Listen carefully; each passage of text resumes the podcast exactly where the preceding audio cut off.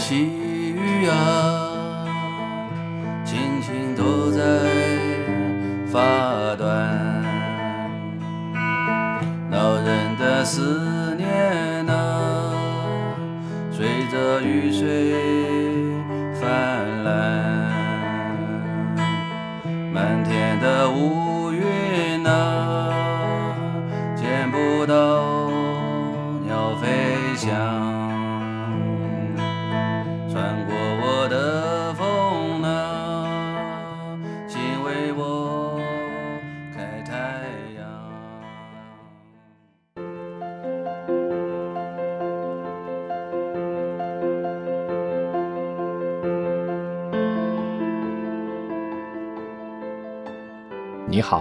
欢迎来到长河问道。今天和我聊天的是著名的前南方周末的调查记者孙保罗。嗨，大家好。那现在呢，希望大家听我唱歌。如果我没有你的关于你的介绍的话，你这个介绍你希望我来介绍你是什么身份吗？你可以，因为就是他是个曾经是个记者，曾经是个企业管理人，但现在他是一个这个行吟歌手，叫什么能？叫流浪歌手。原来在音乐剧里面有一种叫行吟诗人，行吟诗人，对，一边走一边唱的人，所以现在叫行吟歌手。对，可以这样理解。啊，这个词就很浪漫，不是流浪歌手，啊，对，不是流浪歌手，行吟歌手。说流浪歌手太矫情了。我们他妈一出去那个装备那个不是流浪歌手，行吟诗人转化为行吟歌手，对吧？沈浩太太像行吟诗人，然后我们是个歌手，咱们乐队的 Off Road 啊，off road。对，但你知道吗？我查了这个，我上网去搜你们嘛，off road，你知道我搜出什么来吗？搜出那个韩国的乐队，对吧？那个韩国那个乐队叫做东方神起，嗯，为什么是同样的名字 没关系，因为我们曲子我没管没管人家，啊？但我一度以为啊，天哪，这是一个 很潮流的一个乐队嘛。对我们也可以很潮流。其实我们生活方式其实挺挺潮的，你要跟我们去玩。好的，好的，好的，好的，好的。我正准备计划九月底去一趟冈仁波齐在。啊，冈仁波齐？对对，去年去了，去年我去了，沈浩后来问我嘛，说怎么样？我说都还挺好的。我说我们两天走完的，啊，结果他一天走完的。但是因为我我我们最主要的是有一个想法一直没做，嗯就是当时在冈仁波齐看到非常美丽的星空，嗯，结果我没有带相机。好吧，那也没关系。啊，对对，但但是当时那天晚上其实特别痛苦，你知道吗？因为在五千四的地方，嗯就是你呼吸很困难的，大家就只好窝在一个地方里面，也也就是保暖，也顾不上去看星星。我就晚上上厕所的时候跑出去溜了一点啊、银河，嗯，在那个冈仁波齐山头上面太漂亮了，所以我想再去看一眼。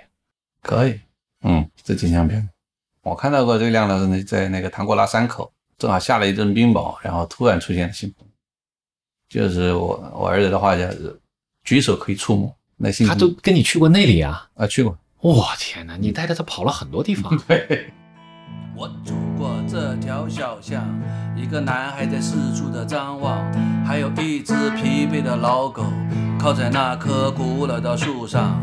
他向我无情的张望，他给我怜悯的目光，他看我的样子像上帝一样。我走过这条小巷，油纸伞那只是幻象，三十块钱的买上了一把，成群结队的满街游荡，指着他的人举着纱巾，举着他的人戴着墨镜，他们说一起去浪。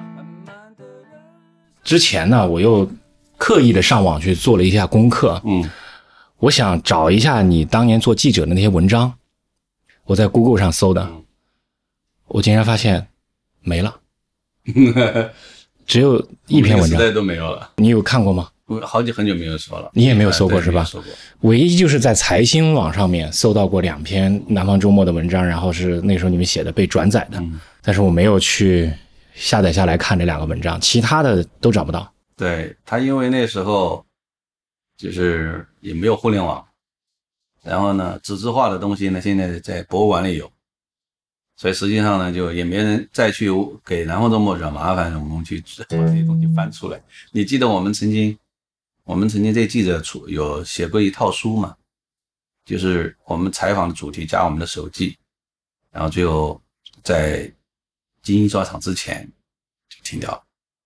啊，我真啊我真不知道这个对对我。们我我赵世龙，嗯、这个这个郭国松呃于六儿啊，应该沈浩也有，就是每个人一一本书，那个我花了很多功夫啊，就是就是他想把采访后面的故事写出来，很挺挺精彩。对，他也以那个出版社赔偿我们结束啊，这书还是没出来。哦，你毕竟是当年在呃中国最好的新闻媒体《南方周末》，尤其是做调查记者。那个时候你们写的很多文章，其实我我几乎每每周的《南方周末》都是买来看的，然后都是在读的。但是现在其实有再能追忆起来的一些文章，其实没有什么特别的。但是那个时候你毕竟在做的呃记者这个职业是是我们整个国内的新闻行业最辉煌的一个阶段。这个时候是怎么样呢？实际上，比如说，呃，就是我们有一些可能历史在淹没了一些东西，但是你那时候叫什么叫调查记者？这很有意思啊。调查记者，原来我们说，因为我们从人大新闻系，我们去接触到很多关于记者的概念，对吧？我们说去接近并呃并且揭露真相。那么这个真相是什么？大家会有很多讨论，但是总要有人去做这件事情。哎，所以我们那时候报纸呢，它有一个特别好的，就是三观很正，对吧？叫正义、爱心和良知。那我我觉得，不管在哪一种社会形态，无论是咱们现在的这种社会形态，还是在西方的社会形态，啊，在中东的社会形态，我觉得正义、爱心、良知，我觉得是应该是从人的角度、人类社会这个基本结构的角度讲，它应该是一个基础性的东西。啊，社会的公平，包括人作为人本身啊，驱散，所以，所以我们觉得那时候受到这种精神指引，所以这是一个内心有信仰啊。现在我们不再讲，人民要有信仰，国家才能强大。那一个记者，他其实我觉得就有有一定的信仰就很重要。那么有这样的信仰，他有会造成一种狂热，对吧？就是为信仰呢，他总要做点什么，呃，就有很有的时候还会带着说铁肩担道义啊，对吧？当时社会上给我们了很多东西，因为我们最早的一批啊，其实某种意义上讲，我算是那时候周末第一个招的记者。招我是因为我做记者，在贵州已经做不下去了，沈浩发现了我，我写了一篇文章叫《让混混干部下岗》。我那时候是在一个国家级的媒体里面，还是算是个领导，我去拍了一个视频，做了一篇文章。那么，让混混干部下岗是一个体制方面的东西，敏感话题。那么今天我我觉得跟咱们这个政府领导层想要求的是一样的，但当时是会不同的。哎，所以其实我们根据学者的研究，比如说我们那时候在贫困地区面临的主要问题是吃饭财政，就是说，呃，政府不像今天经济发达了以后有很多资金，所以它的基本上支政府的运作是一个负债的状况，靠转移支付，然后呢养了大量的这种人，一个县级财政基本上就被这个人头费就吃空了，所以他们就什么也干不了，什么干不了就带出来我们又后来我在文章里懒残惰松慢去总结他们。然后这个，但是不是我说的啊？当时因为有几个专家去做了调研，他们出了一个，就是有一种叫现象，所以当时后来呢，我把它取名叫贵州现象。这个呢，因为贵州是我的家乡，所以贵州当时领导很刺激啊。其实不光是贵州的事情啊，你会发现啊，在这个基层政府的运作里面有一个东西，就沉重的负担下，然后政府是怎么运作的。那么这种题材，我觉得呃还是很超前的啊。在一九九六年，对吧？那时候其实我们政府分流啊，有一些呃体制改革东西还没提出来，但那时候一种直觉去做了调查，上了周末的头版头条，然后洛阳纸贵第一次体现到一篇文章的力量会那么大。那因为那时候是报纸，不是网络，人们一定要找到报纸才能传播。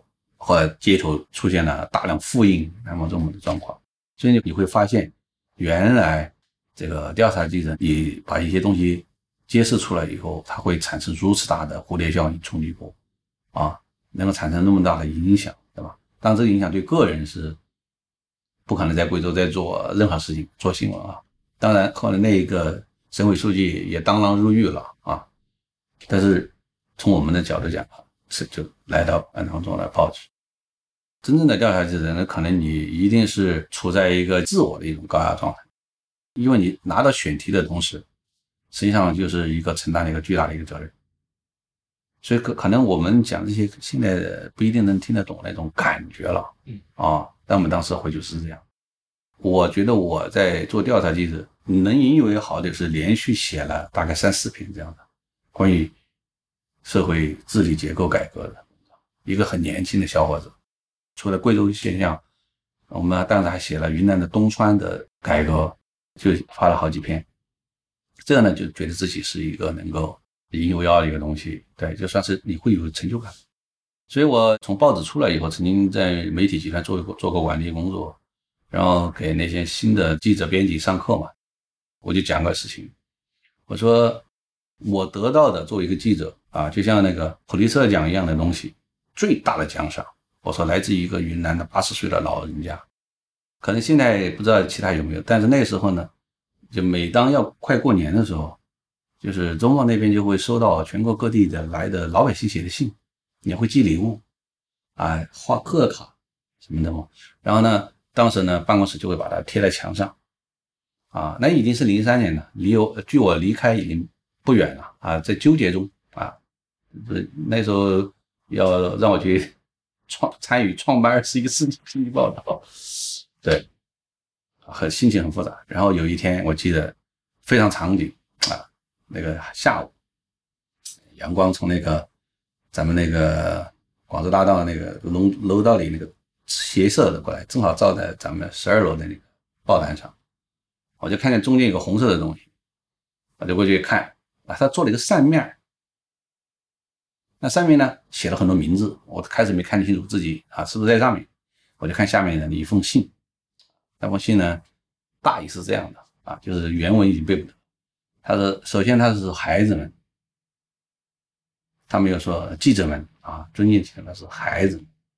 他说我是一个八十多岁的老人家，哎，然后他前面描述了一下，然后来讲，那我知道你们这帮孩子呢，就是为了老百姓。为了社会的公平，啊，然后呢，黑社会要找你们麻烦，腐败官员要找你们的麻烦，啊，哎，然后他讲了一句话，我就泪崩了。他说：“如果我还有力量，我就会拿一拿着一把锄头跟在你们身后，哎，那么谁要想伤害你们，我就跟他拼了这条老命。”我当时就觉得我又就正正呆在那里了，你知道吗？然后当时你知道产生一个强烈的恐惧，什么？就怕那个扇子上没有自己的名字，对吧？如果你就发现那个上面跟你没关系，我惨了！哇，我极其极其糟糕的，就是那个心里极其恐惧的，然后去看，啊，发现啊是毛罗在那上。我当时就在那里，我从来没痛快那么哭，啊，就你就觉得你所有原来的啊这个付出啊，或者你承担过的那些东西，你一下子就得到最大的回报。所以我说，我说记者们，你们有本事去追求那么一瞬间，对你整个人生都都非非常有价值，所以你会能够坦然的生活，对吧？哦，你曾经对别人很重要，而且有一个，我说你看，在中国的土地上有一个八十岁的老人家，我说今天肯定去世了，曾经要准备扛着锄头保护你，我这就足够了。你说咱们这种人，你还能做什么？嗯，啊是的，对，所以那一刻，我觉得对我来说，我就是觉得是最值得啊、最荣耀的一份瞬间。所以那个阶段是这样的，就是他会啊，充满着这个侠义的浪漫，这个侠义是指的那个侠侠客的侠。侠客的侠对比如说你你和你合作过的记者画瞒报，翻医院去数死者的数量，嗯，啊，我们有记者对吧？有人为了暗害他，让小姐脱光了冲进他的房间，对吧？然后我跟别的记者，我们在去那个传销营里面去卧底，被发现，差点就给点了啊，被包围在出租车司机车里面，啊，想法逃命这是你遇到的最危险的事情吗啊，吗？那是我最最危险的事对情最危险的事啊！所以每个调查记者其实都遇到过这种，对。就是但是但是很有意思的，像我们讲，为什么内心有信仰呢？他会造着一种有一种就是说牺牲的浪漫在里面，并不害怕。是我们俩，我会认为信过的一种，我们两个后来到了酒店，就坐下吃饭的时候开始就觉得今天真的危险，但我们做了一系列的处置啊，跑掉了啊。那但是他的特点是，第二天早上我们就去了他总部啊。那么我觉得那时候身上真是有一种互相感染，就是哎，就是真是胆大，知道吧？然后去我们去的时候，那时候你会发现这张报纸有多厉害，总部已经跑了。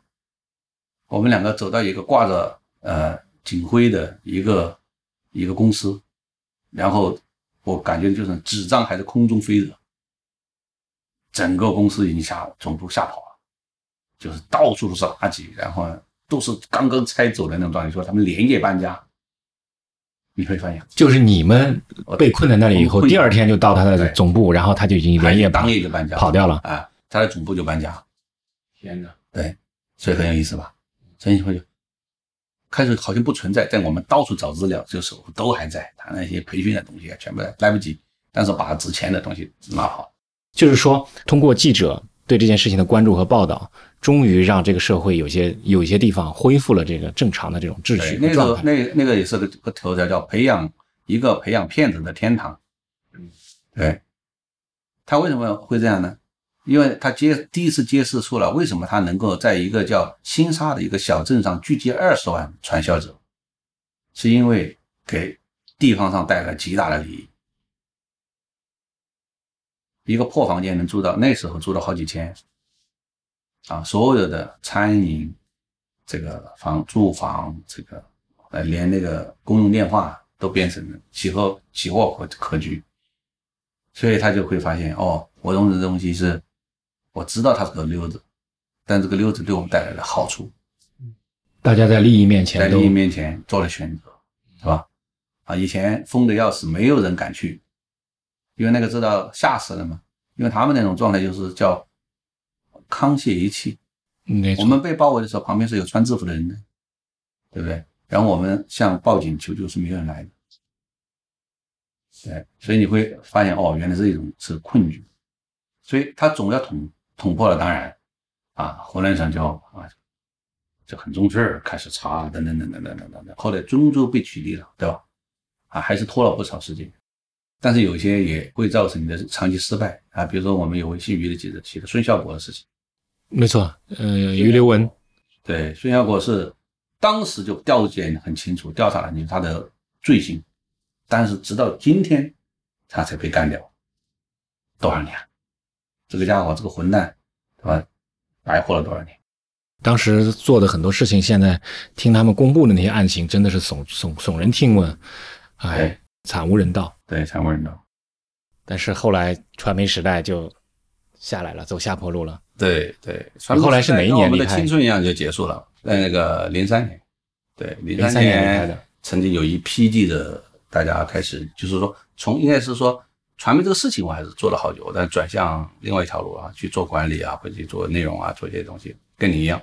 那么实际上呢，做一个呃调查记者的，就结束应该是在零一年、零二年，就对我最后写了一个调查报告，应该是关于一个告状的一个人，写完那个就基本上就进入了去调查记者的生涯结束。所以做记者这样的一个经历啊，如果用一首歌来。代表这个时期，你想唱什么歌？我想一想啊，有一首歌可能比较接近。我写过一首叫《这一刻》，这一刻。对，那他创作的时候是在我们车队在内蒙的那个戈壁滩上。虽然讲的是个感情故事，其实我觉得跟我们当时的某些情绪相关。对，你可以听一下啊。嗯。但是它本来是摇滚版的，我们可以唱一个这个温柔版的。好的。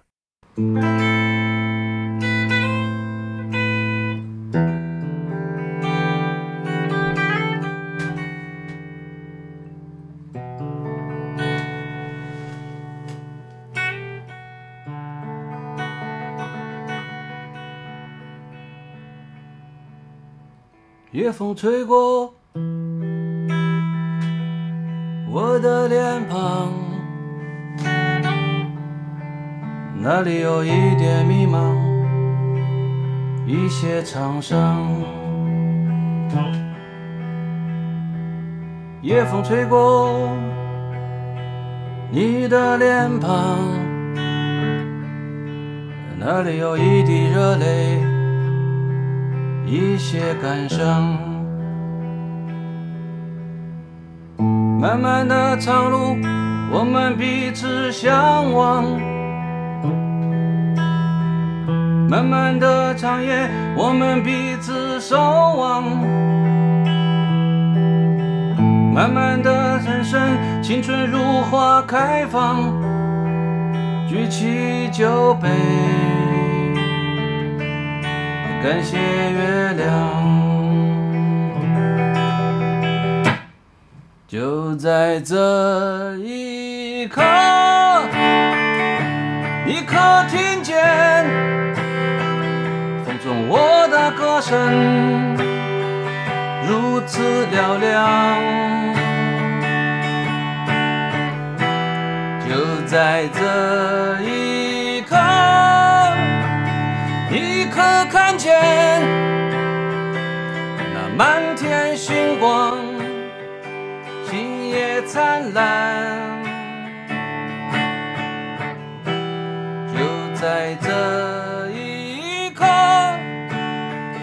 我要对你讲，我是多么爱你，想你哦。就在这决定是否跟随我。远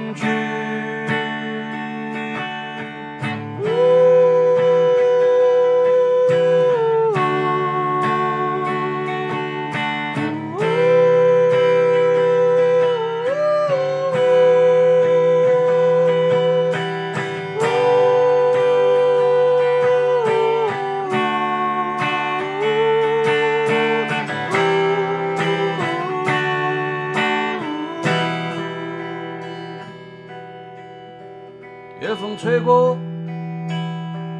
我的脸庞，那里有一点迷茫，一些沧桑。夜风吹过你的脸庞，那里有一滴热泪，一些感伤。漫漫的长夜。我们彼此相望，漫漫的长路，我们曾经守望。漫漫的人生，青春总会消散。举起酒杯，感谢月亮。就在这一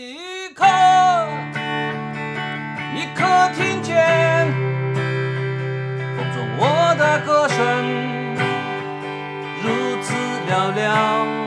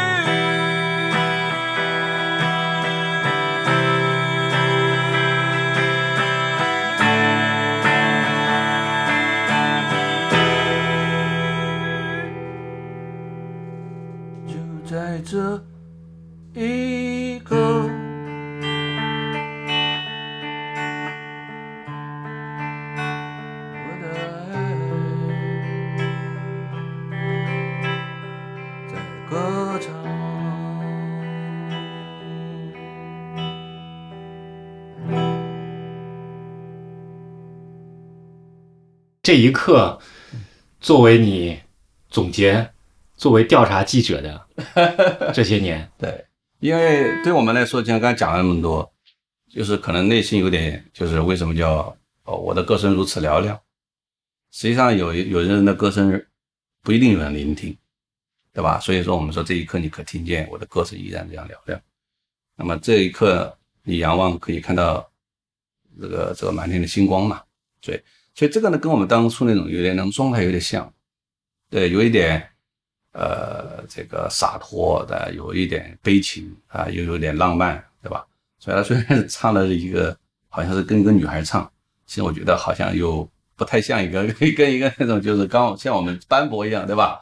啊，这个非常纤细，非常那种细腻那个敏锐的情感，他这个还是比较，我因为我们是用很重的鼓来做这件事情，就是高潮部分，就是很爆的，就是如如果在演唱会上，他是属于那种大家会跳起来那种状态。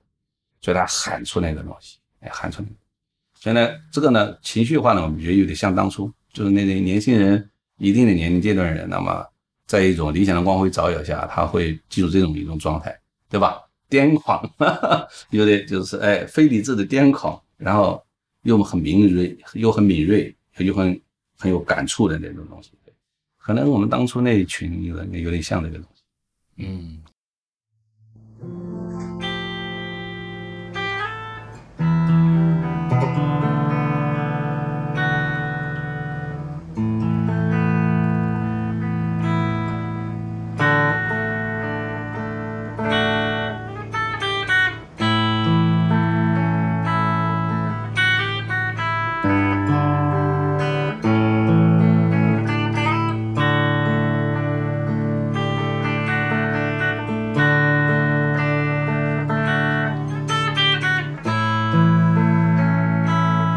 你是从什么时候开始发现自己隐藏的这个才华的？我是错过的。怎么讲？就喜欢 唱歌，这是与生带来的。其实我爸爸原来在这方面也挺有呃才华的。对他去军队，然后在军队部工部队是文工团，然后呢会很多乐器，自己会唱。所以我从小基本上那个小学的时候，要唱着歌上去学校。那那尤其是我们那个时候晚上，像贵阳那种街道，早上起来很黑很吓人，然后自己就唱了个壮胆。但我那时候唱的歌唱谁？就唱邓丽君的歌，嗯，靡靡靡靡之音，靡靡之音，对，学的特别像。但是呢，我们那一代的家长可能看法就不是这样，对吧？哎，所以他会觉得，就是说你虽然在他的编上天天唱，经常唱，他哎有的时候他吹个笛子和一下。但实际上他不会产生一个念头说，这这孩子是不是往这个上面去发展？对，所以人家说这个耽误了嘛，就把这个给错过，哎，错过了。然后呢，所以这个有的人我觉得有有些就是说，呃，老天爷给你的一些隐藏的像密码一样在你生命中，对吧？就我觉得就像我们刚刚讲那位诗人一样，我觉得他更像个诗人，他做诗人非常纯粹。非常优秀的诗人啊，就他应该是那种状态，对吧？那么我可能真的本身状态应该是个歌者啊，对，或者是一个创作歌曲啊、作词作曲啊，就是就是创用音乐来呃表述的那么一个人。那稀里糊涂的，对吧？后来因为这个去学新闻啊，去走向 另外一条职业，去考大学，因为那种路那时候我们没有选择嘛，像我们现在的孩子很多选择，对不对？所以这个也小有遗憾。那个时候，你说你跟着父亲，然后贵阳很黑，天 很黑，然后这个每个孩子其实那个时候都是很害怕晚上的。我小时候的时候，这个晚自习下了课以后，要回到家的时候，走走那种夜路嘛，没有没有灯，然后也什么路灯都没有，就是一坑一一深一浅的，下着雨就打着伞，就这样的。然后我记得要走过一段很长的那个特别窄的那个道，我每次都是跑过去的。哦，这这有一种特别特别深的恐惧。那儿时对你来讲，那个时候是什么样子？那其实，比如因为我们那时候呢，呃，上学都是像，比如说，尤其是冬天嘛，啊，贵阳的冬天呢，他早上啊，比如你要六点半到学校，实际上那个基本上天没亮。然后呢，家里呢会，比如父母起来给你把那个火捅开，就我们讲的还是煤炉子，就现在大家想象那个，就是用。用泥巴做成的那个煤，把那个火封起来，然后要自己去做饭，自己煮面，然后自己出发。所以那个路上，就像你讲，对吧？就我们那时候住在一个叫市呃市北街那么一个很老的一个一个社区，就都是还是木头房子。然后你会走的时候，你会有的时候那个门窗户会风啊，所以哐当一下，幼小的心灵都会吓一跳啊。实际上那种环境，你你可以想象很鬼魅啊。从那个走来，路灯也是很很远很远有一个，所以那时候上学的时候呢，就是要我们家还相对比较远啊，要大概就是作为一个小学生一一二年级学生，你要走个大概三公里左右啊，所以那一条路就要穿过整个街道。但现在看是画面啊，但当时觉得还是挺挺有压力的。然后到了学校呢，这摸黑进教室也是黑的。那是哪一年啊？什么年代？那个我我上学是七七六年、七七年的时候，就小学。我那时候才刚出生呢，七六年、七七年那时候中国条件还很差呢。它相当于是一个历史变完，刚刚开始小小复苏，就这种状况啊。所以我们一年级上的还叫叫抗大小学，反正是，然后就是一年级的下学期开始正式进入这个学知识的这种小学。对，开始还是学毛选，啊，第一讲课是要带小红书去上课。小红书，对，家里蛮蛮时间，我们家那时候都有，像我们的父母结婚送礼一定会有毛毛选的，对，所以毛选会很多。然后我还记得老师在黑板上写这个就是毛主席万岁，还说孩子们啊不要乱写啊，不要写错，哎，然后呢发一个田字格，我不懂嘛。呃，然后就在田字格的小格里面写了毛主席啊，这 他本来应该是一个田字格写一个字，我印象特别深，让老师给笑坏了。对，就这样一个过程。那天吃饭的时候，你说这是我被淹没的才华，我一听就惊了，你知道吗？因为我在想，其实每个人都会有感觉自己有这种被淹没的才华，我们该怎么办？对，关键你这有几个关键点，什么时候你发现？对吧？这很重要。是的，是的，对，对。那有的人可能永远发现不了，所以我们说现在的孩子的幸运在于，就是说虽然他们学习压力大，但他们有充分的条件去试验自己的兴趣，去获得大量的信息去检验自己。他其实可以去很好的开发自己的天赋。当然，很多就打游戏也许不去开发了，对吧？啊，我但是我觉得现在跟当初是不一样。当初呢，就是你可能是哎。我们经常讲，为什么去藏区的时候会看上一个少女在那唱歌，眼睛亮亮的，像天籁。其实我想我自己五六岁的时候，在那条黑黑暗的街道上唱歌，唱邓丽君，那其实也是天籁，呃，对吧？没有任何杂志，也没有人教我。那么我们听的时候呢，不容易。我们家有个红灯牌的收音机，这是一个很好的段子，在短波一千，我还记得一千有一个一千。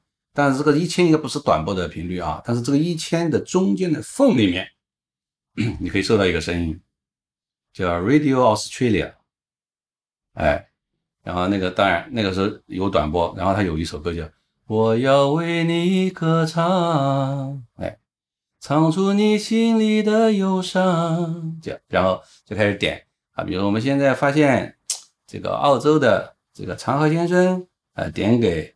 大陆的孙保罗先生收听，啊，他是一个音乐节目，点播节目，然后邓丽君就出来了，不知道为了什么，我这首歌我准备把它翻唱一下，我就觉得你受到雷击，可能他天赋的时候就这种孩子会受到雷击，就像我曾经写安德烈·波切利唱的，就是有一首歌，然后我在广州的时候第一次听到安德烈·波切利，啊，我说。听到了失散多年的情人在人丛中一声大声的呼唤。哦，我觉得可能有这种感触的人，会验证他，比如说在音乐方面他会有一些天赋，因为这是不是假装的，就是他产生的，就像我们初恋一样，对吧？他产生的身体反应会很强烈，我会觉得身体冰凉，就是一下子觉得这个鸡皮疙瘩起来了啊。然后安迪的不切里唱那个就是今夜无法入眠。我原来听过那个帕瓦罗蒂，也也听过凯拉斯，这这就好几个唱的版本。但是他在那个广州，就是广州那个这二沙岛那附近有一个一个地方，有个人在放，我就觉得惊呆了。所以邓丽君听到他不知道为了什么和小春自恋的时候，对我是终身的影响。可能我未来，比如我写作文写得很好，啊，因为没机会唱歌，我写作文一直很好，要不就学文科，都都与此有关。就说像我们的音乐到今天，那我跟柯文斯交流的时候说，有一个点我们得到高度认同。你听我的歌词，我说很简单，但是它视觉化，对吧？我年迈的爹娘伫立在门边，你看的是一个照片，所以他后来做 MV 的时候找了一个场景，啊，所以就说我们讲视觉化怎么来的，就可能在很早的时候，啊，就注入了这个这个东西，啊，注入了一些东西，哎，我一听他的歌一遍就能学会，然后就开始一遍一遍就学会，等你学会了。这个不知道为了什么，还有他的技巧都学会了。在这个，所以当时这个学校同学起了一个极其粗俗的外号，叫邓丽君的摇裤。如果叫摇裤，你就现在没人知道那是什么，不知道是什么。什么是摇裤？Underwear 就是内裤的意思。哦，啊，这那个时候在贵州是叫摇裤，叫摇裤。啊哦啊，为什么叫摇裤我也不知道。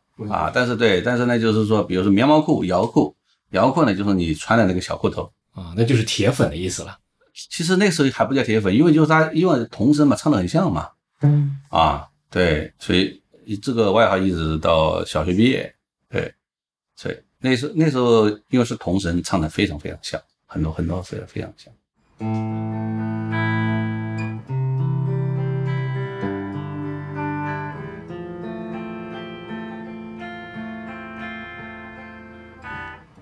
不知道为了什么，忧愁它围绕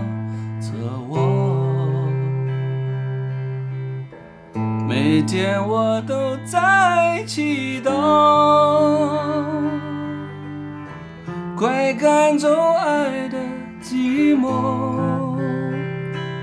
那天起。你对我说，永远的爱着我，千言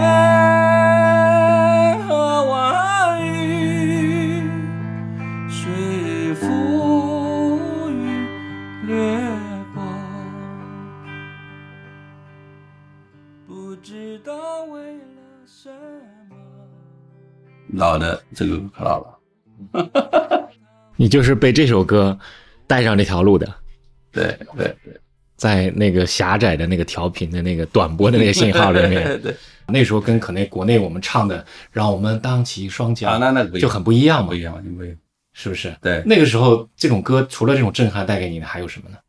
它实际上就是说我们说的啊，就是有有我们叫启蒙哈，就心智。启蒙其实有的时候呢，我觉得，其实我们经常在寻找孩子，你其实就是要在一个地方给他点破一点什么东西，就会发生质变。其实那种歌就是他，我比如说我们今天对乐感的水平和旋律的水平，我很难去学乐理啊，就我先是东西基本的就好了。我和我的编曲师，像那些歌，包括跟课文是拿起来就旋律在心中。我们知道放牛班，现在我们要做一个放牛班的夏天，对吧？去跟李世民合作。歌声是哪来的？歌声是由内心而发出来的东西。对，比如说像我们贵州，对吧？因为我侗族嘛，我有侗族血统。然后我们在山这边唱给山那边的人听，所以它是一个很纯粹的东西。我们的非洲，我们去非洲，你看看，人们在最贫苦的生活里面，只要他们开始跳舞，他们就会忘记什么，开始唱歌，对吧？所以我觉得这个东西呢。就是说，哎，就是心里面有我们叫蒙着一层东西，你能不能进入另外一个世界？可能就是他有一些机缘。对，比如说啊，也许邓丽君的歌，他正好是那时候就，其实邓丽君的歌那时候不光是还有凤飞飞啊这些歌啊，还有刘文正的歌，但是呢，就是我要为你歌唱，就是邓丽君的那个拉丝，我们今天可以讲，叫她的唱法。把我彻底迷住了，啊！就他那个唱法，现在无人超越。那你们那时候和小学，比如说有没有什么歌唱大赛之类的？没有，没有？当然，音乐课啊，呃，高有那时候后期早期还没有音乐课，可能到了高年级才开始有音乐课，啊，当然音乐课呢，那就是基本上啊，如果学校有什么活动，那个领个唱，那当然都是我的活儿，啊，都是你的活。哎，都是我的活儿，这是肯定的。我们那个时候，我记我印象很深，就是我们那时候不管你是呃怎么样的这种歌唱歌唱比赛啊、歌唱会，唱的基本上都是什么呃北京金山上啊，说很很正很红的歌嘛，对不对？但是我记我我印象很深，我们学校的同时有一帮年轻人做了一个地下乐队，他们就是为了都有这个梦想，对，就是一定要唱歌啊、也就是。就是那种那时候开始流行那种叫什么擦玻璃的那种舞蹈，呃，叫霹雳舞，霹雳舞，霹雳舞也练过，你你练过吗？没练过霹雳舞，我练的那时候还去别的学校去叫茶舞，什么叫茶舞？就是大家比嘛。哦，霹雳舞来源于一个电影，不知道你看过那个，就是它就叫霹雳舞，嗯。就是美国黑人的一个音乐片。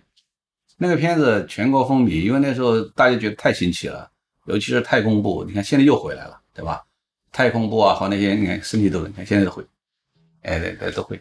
咱那时候苦练，大学的时候苦练，苦练我们班同学还有好几个，这时候会出现什么留学生，还有出现其他，比如清华的或者是什么北大的什么，大家在这个叫街舞的早期，那时候会去咱们舞厅里面，大家就就突然就开始比，我上大学的时候，那时候舞厅里跳的就什么三步四步啊什么的可。能变了嘛，啊，可能变化了。那时候你读书的读大学那个时候跳的霹雳舞，呃，不，霹雳舞它是一类，就是霹雳舞呢，就算是它的装束啊，那种状态啊，它诶有点，因为其实呃，觉得我们觉得我们读大学的时候比较有意思啊，这个有点 有点凡尔赛啊，对就是那时候思想非常自由，就是比如说你看，就像那时候人大，人大每天的这种就是教授们，就是我们拿着个饭盆儿吃晚饭的时候，我们那个那个广告牌上贴满了讲座。音乐也好，就是人是奔放的。我写了一首歌很有意思啊，我们那时候叫做，就是虽然有点幼稚，但是内心很狂热啊，他是就这种状态。每个人谁也看不起谁，其实一丘之貉。所以我写了一首《一丘之貉》，我们一丘之貉一丘之貉。然后我们那个人大三十周年，哎，咱们他那边搞什么阿尔贝拉啊，我就没兴趣。我说我给你们写首歌，结果大家笑翻了啊，就是讲学酒楼的生活，对。呃，所以所以呢，那个时候那时候的文化呢，就是是张扬的，因为正好它是个断档期，就是各种思潮，对吧？然后各种这个东西都会出现，呃，这个霹雳舞也就这样就就出来，大学生和街头混混一起在跳，然后就在地上打滚，每天跑到呢，我们那时候还学学下熄灯啊，就跑那个楼道里，一借着那个借着那个灯光。但是只要有同学家里有录音机就行了，啊，那些音乐《梦中的妈妈》，哎，就是这种一就就出来，呃，一开始在大家在练练练各种动作练，很有意思。这是从小学已经到大学去了，这个变化好快。学，对，到了高中就是有了第一把吉他。那时候你可以知道有两种牌子，一个叫红棉，一个叫金雀。你是哪一把？我红棉，那是哪里出的？红棉是国内出的，非常好啊。就是红棉代表着当时的吉他的这个，就是国内的吉他的顶尖品牌，但是其实也就五十几块钱。啊，但是那五十块钱那了不得，呃是了不得啊，是很多人一个月的工资嘛。啊，这就五十几块钱那个时候不止。呃，差不多，差不多，因为我们大学毕业是是六七十块钱，对，啊现在更早一点呢，五十块钱可能就是反正一个多月的工资吧，对，大概是这样。然后呢，其实我们这时代也反映出音乐的一个发展啊，就高中的时候就开始，呃，这个拿吉他开始唱，唱一些就开始有港台歌曲了，啊，港台歌曲就会会唱。有了吉他以后，你知道很多好处，对吧？首先，这个你会吸引大量妹子的注意，这个道理是一样的。所以说，现在我鼓励孩子们去学个吉他。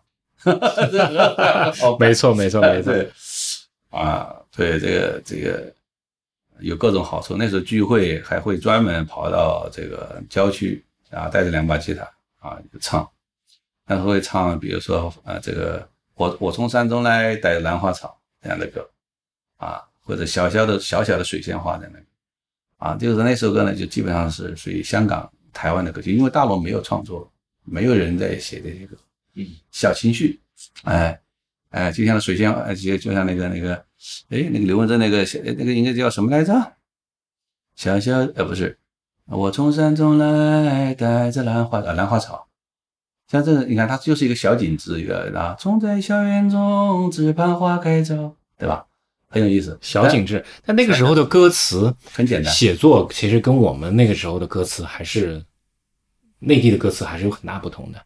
呃，你看我们那时候流行在希望的田野上啊，不，他这个你讲的这个呢，就是说咱们以前的这个歌曲的创作，它是由这个体制的方式来决定的嘛，所以体制的有些歌，对吧？哎，然后体制里就有一首歌我很喜欢的，就是那个这个冰山上的来客啊，花儿为什么这样红，对吧？还有那个就是就是呃呃那个战友，对吧？呃，那么还有是就是女高音那个我爱你中国，我挺喜欢的啊，当时啊，那么现在我也觉得很有意思，就是因为那个电影，就是他把这个美声这种穿透的这种感觉。我从来没听过这样的歌，对吧？然后，哇塞！我要看电影的时候，我就好牛啊！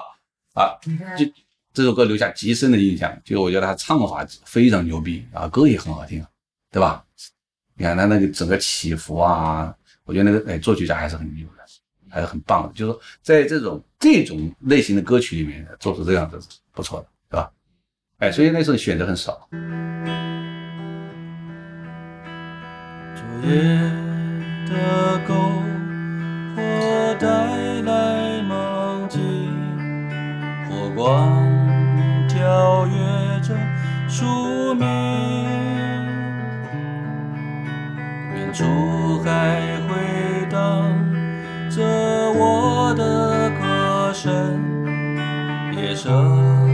已经冰冷心境，牵你的手走过了无人小径，点缀着繁华的落英。阳光轻轻地穿透那片小树林，青春是。斑驳光阴，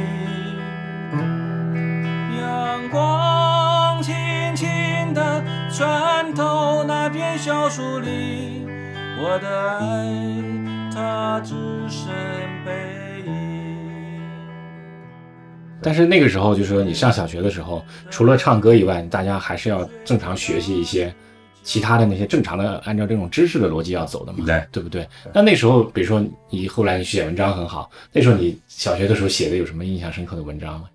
写文章，你看，你首先比如说，呃，那个，呃，很好玩，就是说，就是说有些天性啊，嗯，比如说，因为你对场景，通过音乐，你对场景的认知，我那时候呢写文章，我有个诀窍，我喜欢用一些，我去字典里面找一些生僻的。描绘的词汇，经常会把老师老师搞死了，知道吧？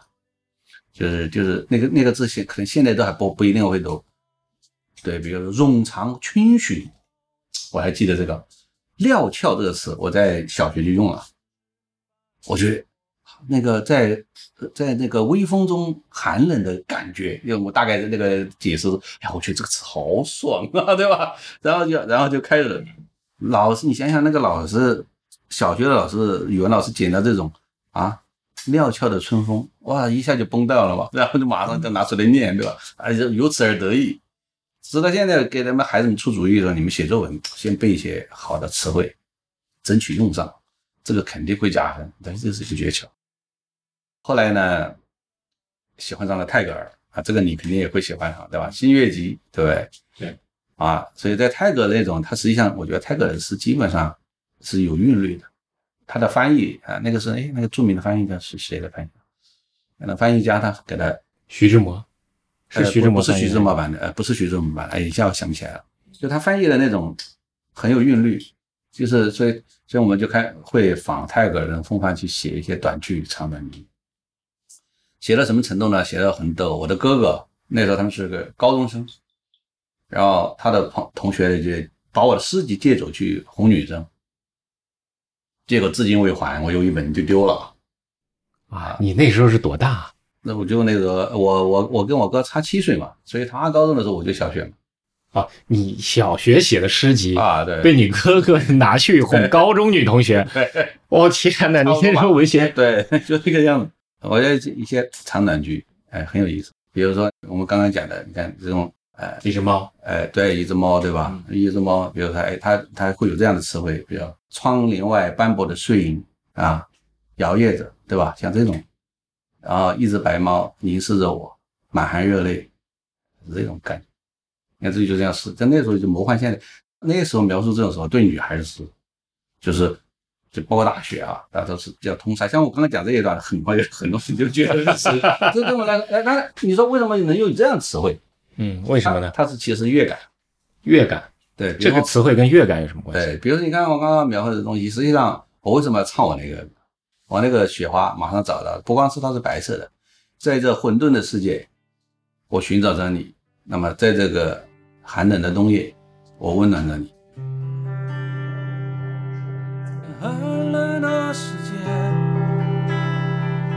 看见了你。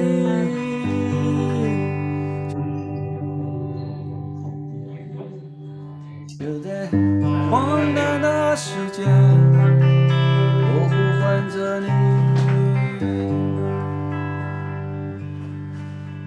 在这混沌的世界。我失去了你，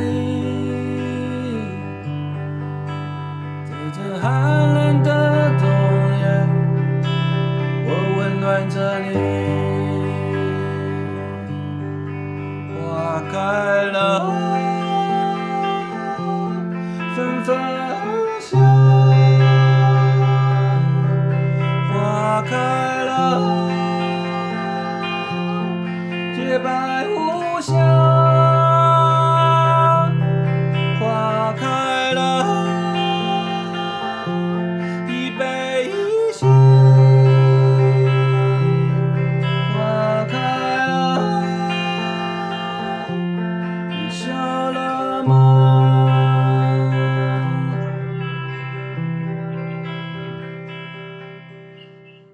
那实际上呢，就是和我和他隔着玻璃，但他创造了一个境界，是因为我的歌本身就是写这样一种不存在的这种美好。一个是猫，它可能它就是一种缘分的象征，所以说你你会你实际上讲的是我的另外一种语言啊，它不是一个单纯的是文字性的语言。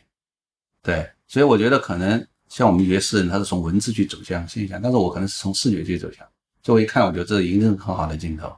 啊，这镜头，但的但是是在我的反应中，它可能是跟一个旋律或者一个歌词。对你，你说了这个，你是从视觉来走向诗。对，那这个这种体验是怎么来的呢？这种体验呢，就是他他是有的人呢，他是这样啊，比如我的孩子们，现在个个都喜欢画画，都是喜欢视觉的，这是天赋。你看，啊，比如说，你看我当时受一部小说影响很大啊，川端康成的这个《雪国》和伊豆的歌女啊，可能你也看过。那雪国里面就有一个镜头，我挥之不去，就是那个女孩在火车上见到了一个人，就那个主角见到一个人，带着他的这个另外一个女人吧，就带着他的爱人坐坐在火车上。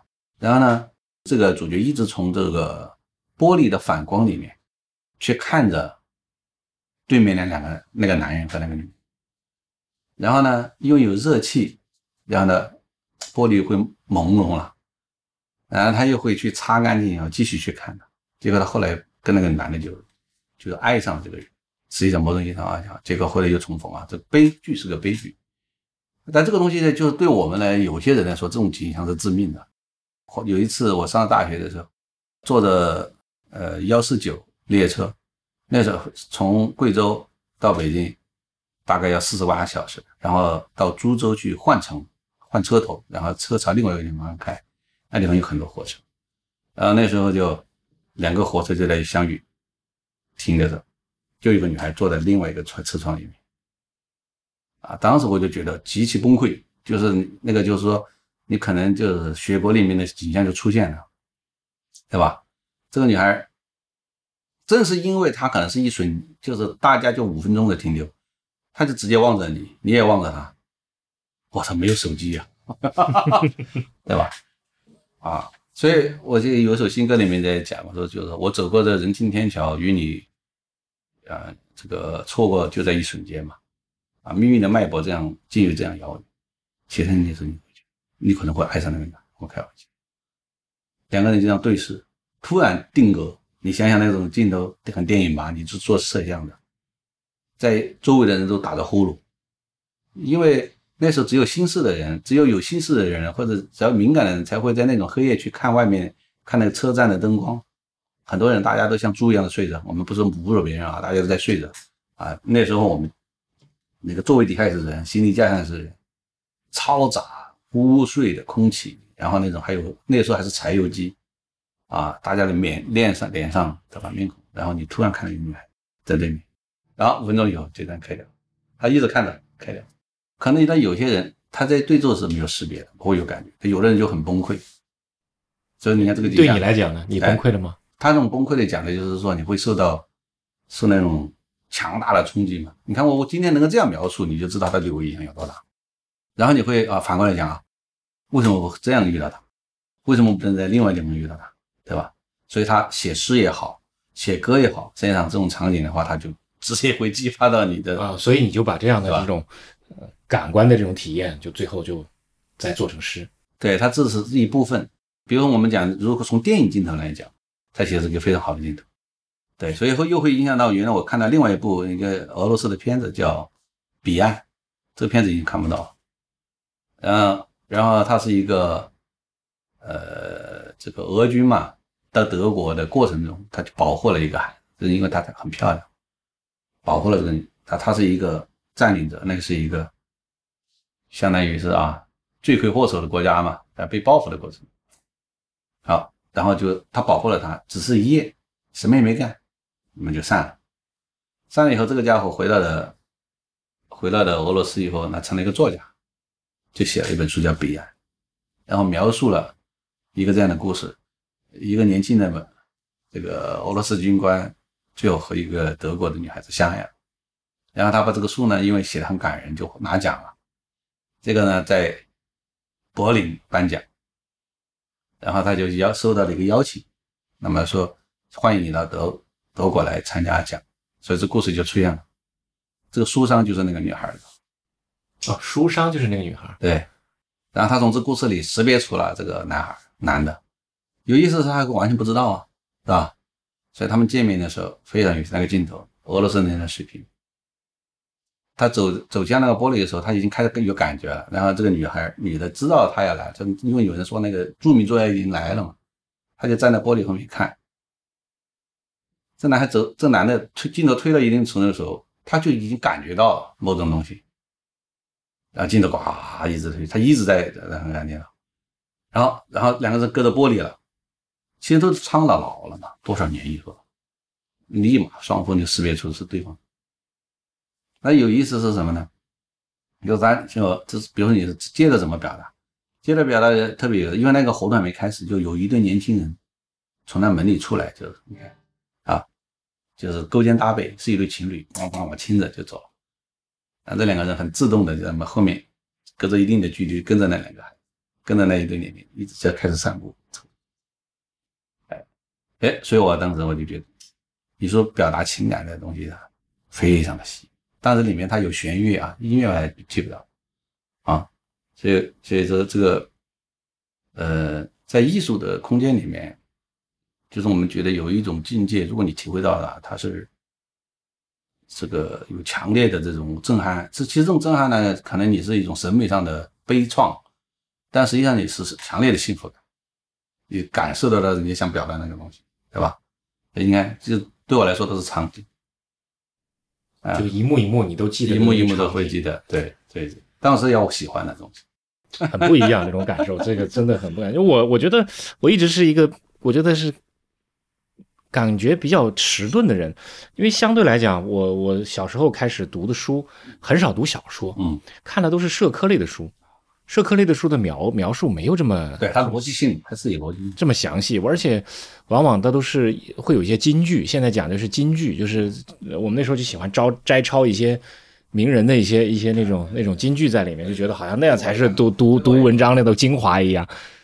啊，但但是但是听你在描述这个事情的时候，我再回过头来再想啊，原来那个黑黑的那个那条那条那那个那个狭窄的弄堂，会对我的心灵有有那种现在我还依稀记得那种震撼。嗯，昨夜的路，水打湿脚印，飞鸟刚掠过呼吸，微风中到处是你的笑声，秀发缠绕在双臂。牵你的手走过那无人小径，从花开到白雪飘零。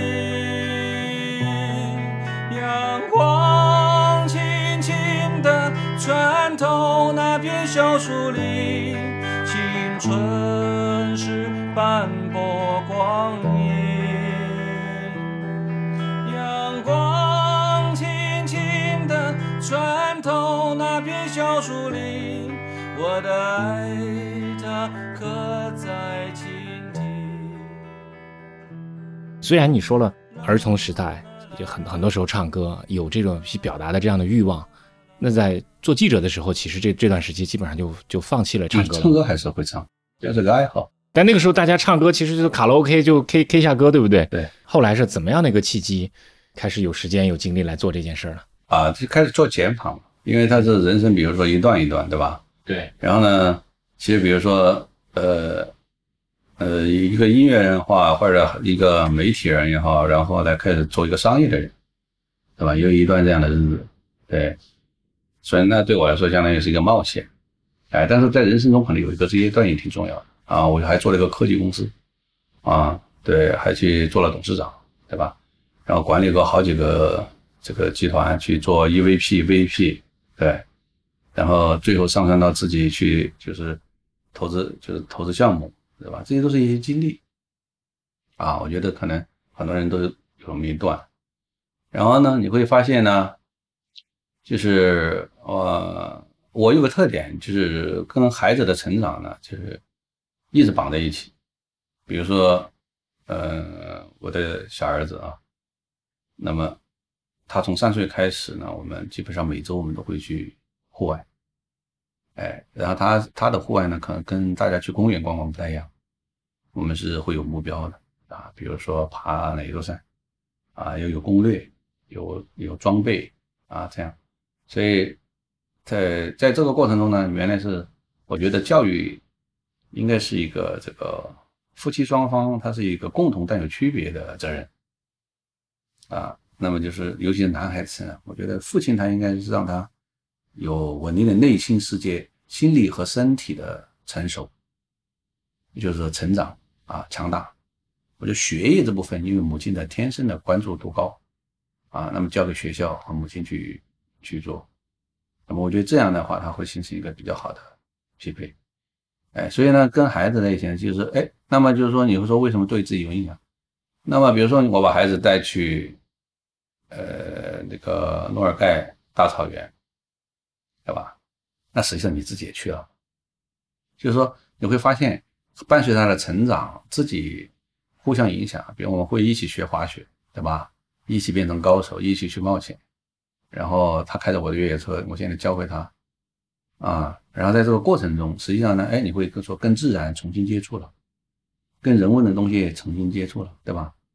哎，就跟我们原来我。小的时候喜欢的一些东西，你又会重新接触了，你会发现很有意思啊。然后孩子你会体现出来的成果，比如他今天他的一些路，他的个性啊，他的哎，你会发现这里面还是很有意思的，对吧？所以你们这个乐队的名字叫征途，Off Road，Off Road，呃，Off Road 是越野车的一种对。一种制式。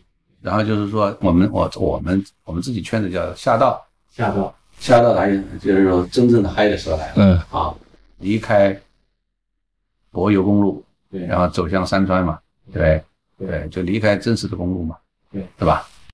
回到一种自由的状态，嗯，对吧？对，哎，所以呢，所以呢，这种状态呢，就是这是这个乐队，我们的乐队同时是一个车队嗯。啊，越野车队，同时是一个就是不光是我们几个人，还有孩子在一起，他会经常开展冒险活动的那么一个组织。嗯，冒险活动的组织，对对对，像我们刚刚我们没没有讲，比如说比如说我们，嗯、你如果看我们的视频，比如说我们去挑战老掌沟，挑战好汉坡，啊，对，就是会，所以所以在这个在这个阶段的时候，你又唱歌，又去做越野，然后带着孩子一起去参与到你的这个冒险的活动中间去，对，是的，他们什么感受啊？他们是享受。你看我现在现在，嗯、像我儿子他滑雪现在是双黑带的高手，我滑不过他，为什么？因为我的体腿的力量已经，但我现在在锻炼啊。今年呢跟他又打回了平局，有一段我就被他秒杀了啊。就比如说我们去呃去那个在美国滑雪，有的高度我就去不了，就你你的支撑不了。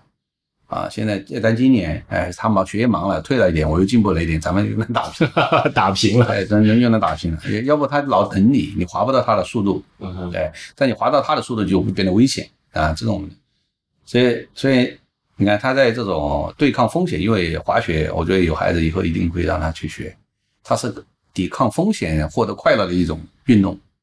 而且这种风险呢，虽然它也挺大，但是总体比有一些可控，比比一闪要可控一些。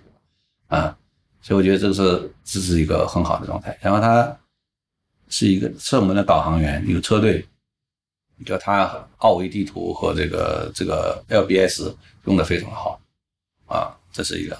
第三个呢，他是我们的航拍，嗯，高手玩无人机嘛，无人机无人机，他现在已经过渡到第三代了啊，然后是 Pro 的，然后呢就是自己卖画挣钱，卖画，对他自己做他他那一万多，他最新这一款，呃，是他拍卖他的版画，然后然后这是收集来的钱，还可以啊，哦，挺好，挺好，对。对对。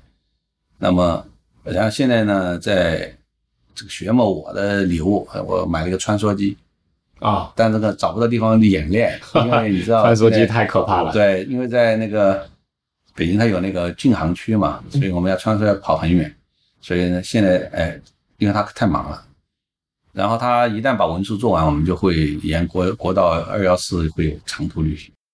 所以你看，我们就是我这把琴不是所送给一个小朋友嘛，但是我们一个好朋友的孩子，长期跟我们在一起玩，然后他呢，在初中的时候有一次呃过生日，说叔叔你不要送我把吉他，然后他说他因为他喜欢一个女孩拉小提琴，我就瞒着他爸妈送了他个吉他，他现在弹的比我好啊，他的指弹非常好，然后他是个天生的这个音乐创制作人，为什么呢？他拿了吉他的状态，我觉得比我们现在很多沽名钓誉的强多了，啊可以连唱几个小时。然后他被那个南南京大学去学计算机，然后呢，我把这把吉他还是惊喜，他也不知道，啊，这把是非常好的吉他，哦，叫做？叫它这个 Power Reed Smith，呃，怎么讲？就一般叫叫就是呃 P R S 啊，这行里人都知道这个这个吉他，它是一个嗯，是很好的，就是就是你这次从美国带啊回来，从美国带回来，就给他挑的。你终于这个也算是这个有点时间了，所以说你你就可以开始再回到自己的这个爱好事情上了，是这样吗？嗯，其实其实他也还不是时间，你你去我家你就知道了。就是说这个这个爱好，这个这个东西，它是一种就是对音乐的喜爱，它好像是一个呃，就是你生活的一部分。哎，我西雅图有会有园子，就是我的乐队去直接可以演出，北京也是，就是它的设备啊，就为什么能要带音响，别的箱子是不会满意的。啊，这表达不出来，对，所以会要自己带个箱。子。自己带个箱子，对，所以这个这里面呢，它所以说它它这种东西可能是就是伴随着你生命的一个一个礼物。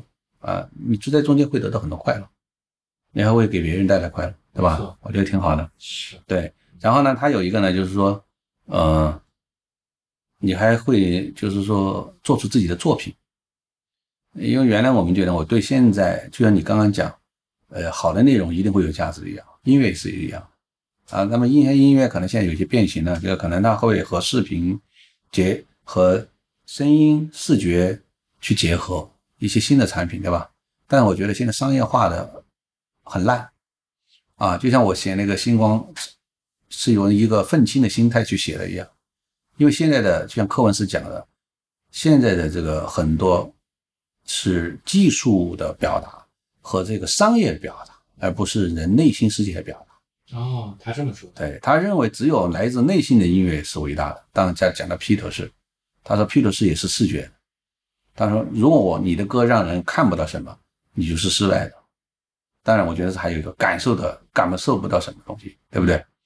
所以那然后那你说，然后你说有个老派，反正哎，我们在很好玩，我们在我们有个基地啊，我们录的时候还有一些一些年轻的小朋友来在门口听听，哎，他们是什么流派？很好听，是摇。是是是哥特是摇滚是是民谣是什么东西？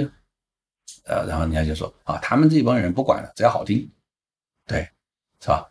我觉得人家说哦，你这音乐会不会有市场？就是上次做访问，我说其实不在乎这个东西，啊，就是如果你又走了那么多人生的路，又被他绑定去驱从一些东西。虽然我现在写歌发在发布，比如课文诗，课文诗如果不喜欢我这种风格，我们大家不是一致，我就不用写这首歌。他理解了，他喜欢了，而且他提了非常好的建议，我们共融了。哎，我觉得这首歌本身是个好作品，他可以写小康，写中国人的这种奋斗历史没关系。嗯，但是他是本身音乐是好的。那平时你现在的这个，你你现在就是说，因为你又跟别的歌手有个很大不同的地方，就是你毕竟经历过那么多，你做调查记者，你经历过很大的风险，你写过那种为社会的这个公平正义发过声，这个时候。你你做了很多的这种这种经历以后，对你现在在写歌有什么有什么不一样吗？呃，就你那但是你经历的一部分嘛，嗯，对吧？就是经历一部分呢，那么就是说我们说人呢就是有灰度，对吧？那么我刚刚我们讲到的，那是你的高光时刻嘛？那是你的高光时刻啊，比如说你说，哎，看到一个八十岁的老人要保护你，或者我们讲你获得的一些荣耀，大家都在讲黄金黄金。南州的黄金时代，大大家还有知道的人还在回忆着。那么你永远被贴上一个标签，就是中国第一代优秀的记者，对吧？我觉得这个标签不错啊，对吧？那对生命来说是一个一个阶段，哎，挺重要的。那么，那么你要说影响的话，就是就是说你要做到一些，就像刚刚我们唱那个唱歌一样，那人得保持一个能够被感动的状态。啥意思呢？我跟儿子也在讲，我说我们如果做作品，你做一个东西。你自己不被感动，其实没有意义。但感动，我觉得是人生命一个重要的能力。就没有感动，怎么会有幸福呢？嗯，就没有幸福，也没有痛苦。那么这个生命它就很浅薄。你理解我的意思？那么感动从哪来的？对吧？感动就像哎，那天我跟柯文子讲了很牛，那他们在录。我说早上用下午见柯文子，早上呢我就在那个酒店，一个普通的酒店，因为我们来的话在全季。哎，然后他的那个大堂，哎，我们说把把歌再走一遍吧，就拿把吉他。啊，鼓手拿了一个箱子在拍，然后就唱那个这一路，这一路，对，就是来这一路，就是给给柯文是这首主题曲，唱以后呢，他有个什么效果？一会儿就来两个人在那里听，很普通人哦，然后其中一个是服务员，过了一会儿呢，服务员就过来了，他你们要走了吗？我说可能一会儿就要走了，他说。他说：“我能不能够把你们的歌录下来？”他说：“我从来没听到那么好听的歌。”他说：“我们很感动。”我他我的主管也很感动。他说：“我们能不能录下来？要听你同意。”我说：“当然。”我说：“这样的观众，我说我们要重新为你认真唱一遍。”嗯，哎，我们就让你像演出一样给他唱一遍，就全程录下来。当然，那个录像他也倒发给我们，啊，发给我们以后呢，那个主管就过来说：“他说那个。”哎，你们这个歌是什么时候发呀？我说我们是为一个纪录片写中国人纪录片，他纪录片发的时候要通知我们，啊，还给我们那个那个那个其中一个扫扫扫，那我们一定要去看，要去点赞。我就给柯文哲讲，我说作为一个唱歌的人，一个歌手，有一个这样的观众就够了，何况我说我有两个，嗯，就你也不需不不用需要特别多的和鸣，其实你感动了这一个，你坚信他会感动一批人。为什么呢？因为我你可以想象那个女孩，我说我跟高文哲讲，我说她一定是一个打工的，她听出了这首歌是写给打工的，背井离乡离开自己的家家乡嘛，对吧？然后去做，她触动了她内心。那这种人很多啊，啊，是的，对啊，所以所以我说，你看有人坐下来就觉得你的歌被感动，然后他愿意记录下来去听，他愿意支持你的纪录片。所以说，柯文斯他他就认了这个，这个这个抓住了我们的纪录片的精华。哎，是不是这个故事很好吗？啦啦啦啦啦啦啦啦啦啦。啦啦啦啦啦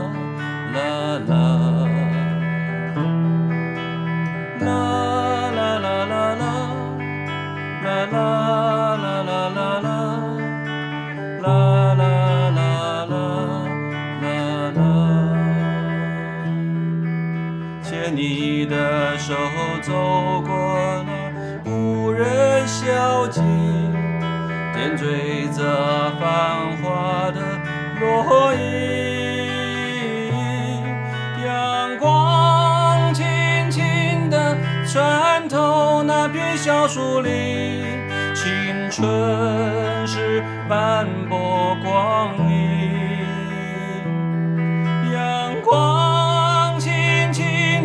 穿透那片小树林，我的爱的只剩背影。阳光轻轻地穿透那片小树林，青春是斑驳光阴。阳光轻轻地穿透那片小树林，我的爱它刻在心底，我的爱它刻在。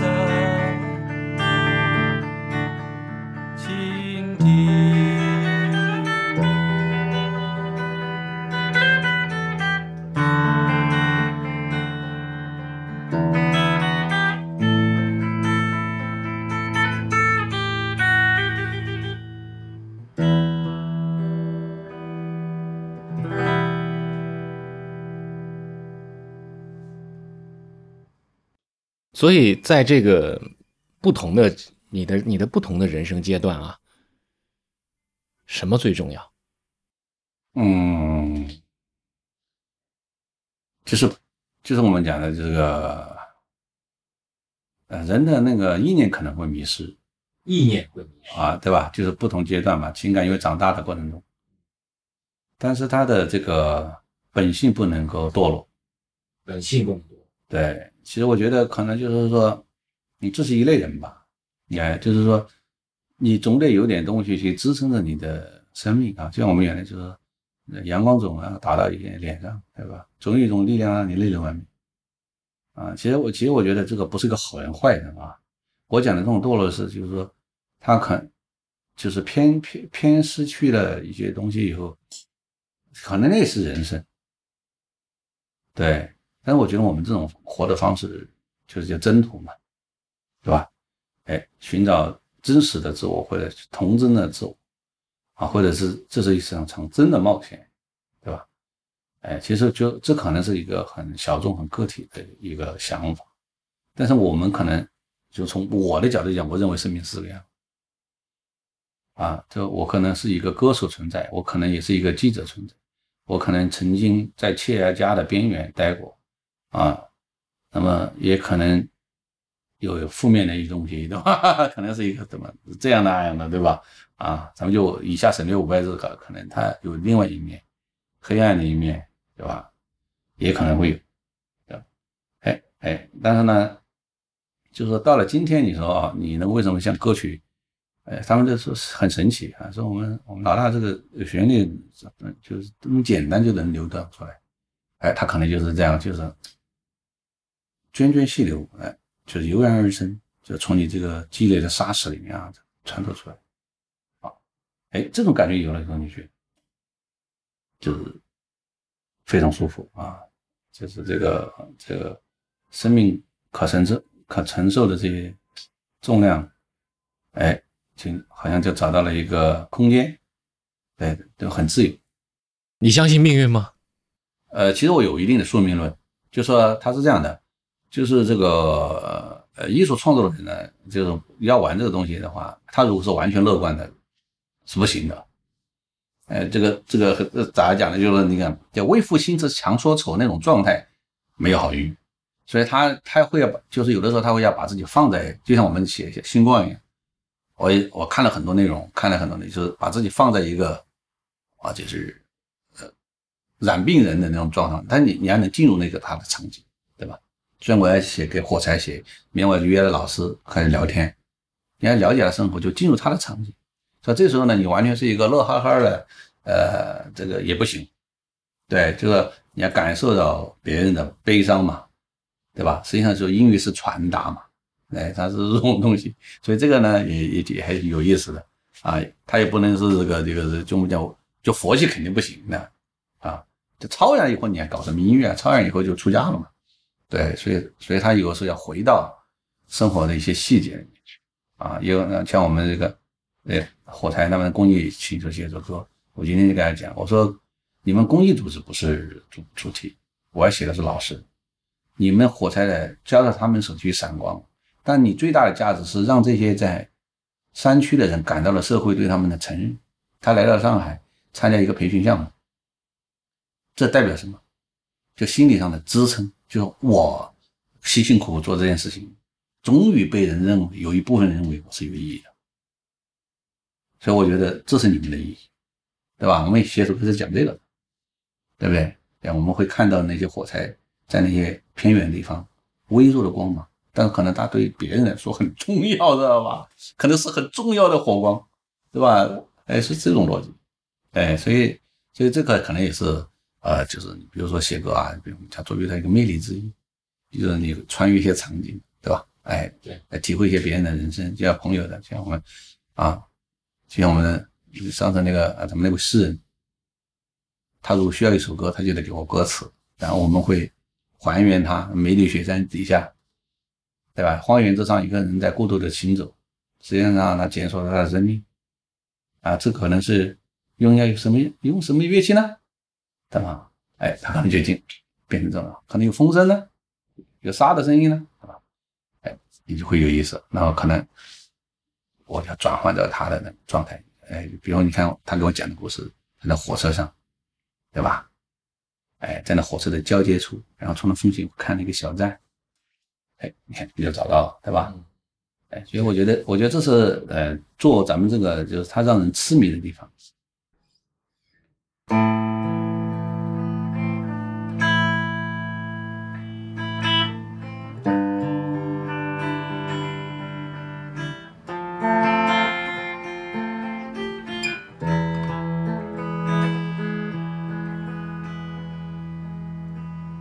小路。曲曲弯弯，想要完成它，其实不难。一朵山花开放，依然灿烂。你可摘下它，藏于怀中，离开。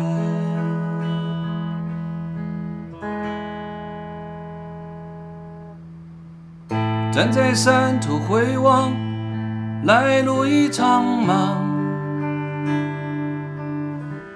站在山头前往，一片阳光，不留遗憾。站在山头回望，来路已苍茫。站在山头前往。一片阳光，不再孤单。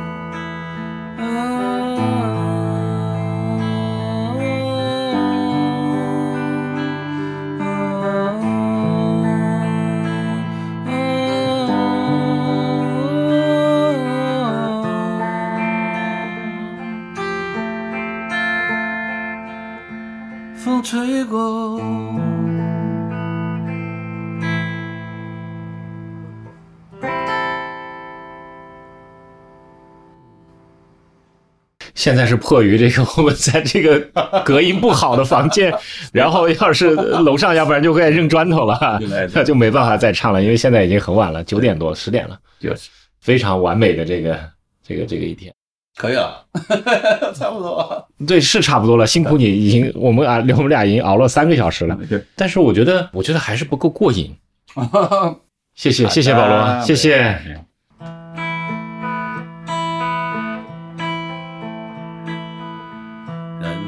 细雨啊，轻轻落在发端，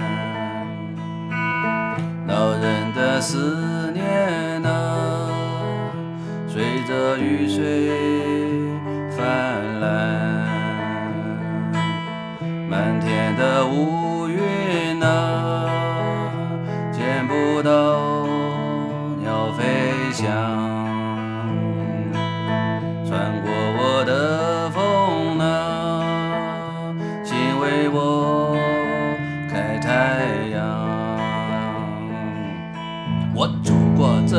小巷，一个男孩在四处的张望，还有一只疲惫的老狗靠在那棵古老的树上。它向我无情的张望，它给我怜悯的目光，它看我的样子像上帝一样。我走过这条小巷，油纸伞那只是幻象，三十块钱的买上了一把，成群结队的满街游荡，着他的人举着纱巾，举着他的人戴着墨镜，他们说一起去浪漫漫的人生啊，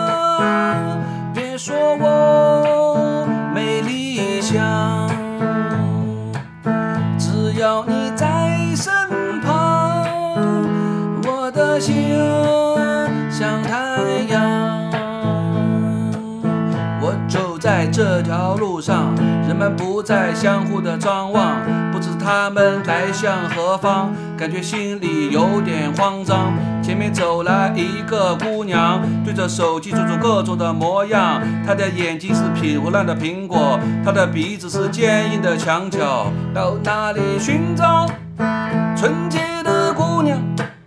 带我去到个